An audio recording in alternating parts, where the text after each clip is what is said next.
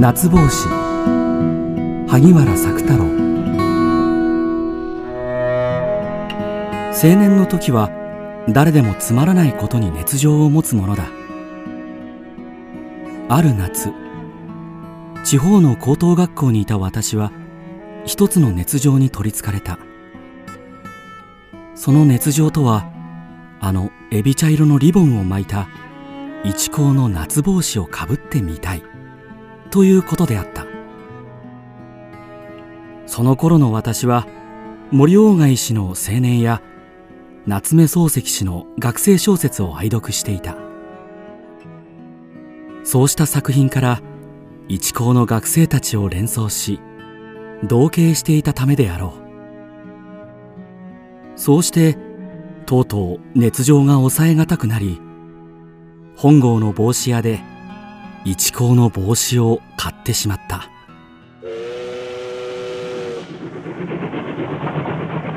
私はどこか人のいないところで帽子をかぶり空想の閲楽にふけりたいと考えた。そこで密かに帽子をカバンに入れ日光の山奥にある中禅寺の避暑地へ行った。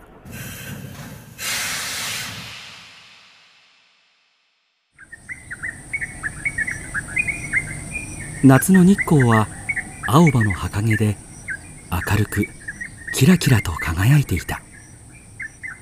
私は早速帽子をかぶりホテルを出た。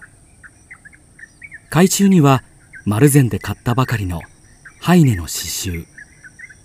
白い花の咲く参道の途中。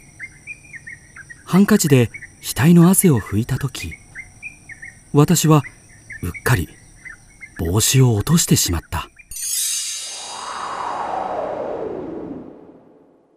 あら。帽子。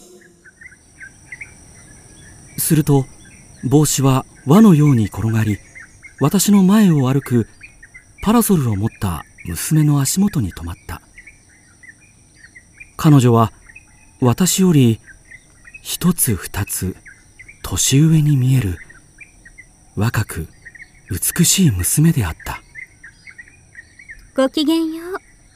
いい陽気ですね。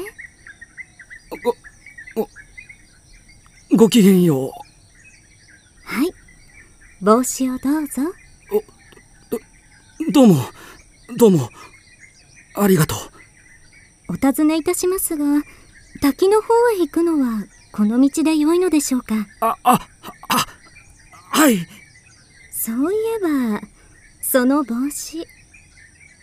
失礼ですがあなた一行のお方ですね。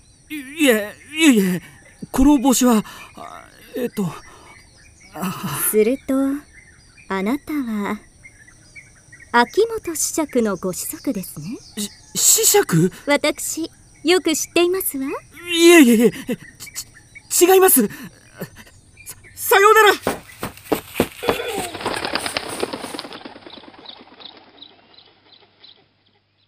私はその娘を後に残し早足でホテルに帰ってしまったしかしなんとその後私はホテルで彼女と再会した。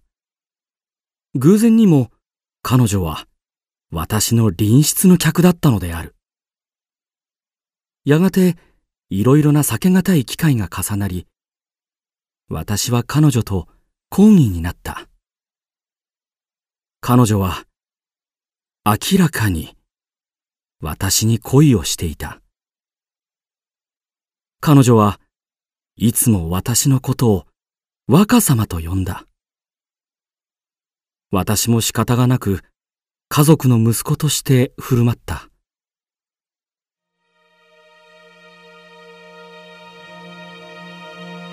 このホテルに泊まるのも明日で最後。ねえ、若様。お別れする前に、どうしてもお話ししたいことがありますの。きっと、明日も、二人きりで会ってくださいましね。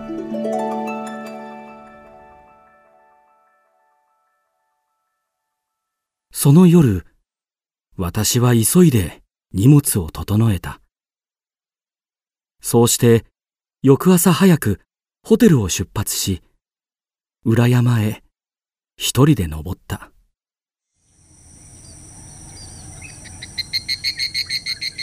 山道には夏草が茂っており、セミが鳴いていた。私はカバンから帽子を取り出すと、両手で力いっぱい握りしめ、むしり切った。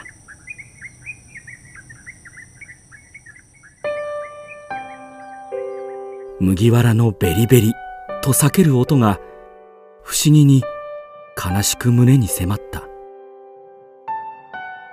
そのエビ茶色のリボンも地面の泥にまみれ私の下駄に踏みつけられた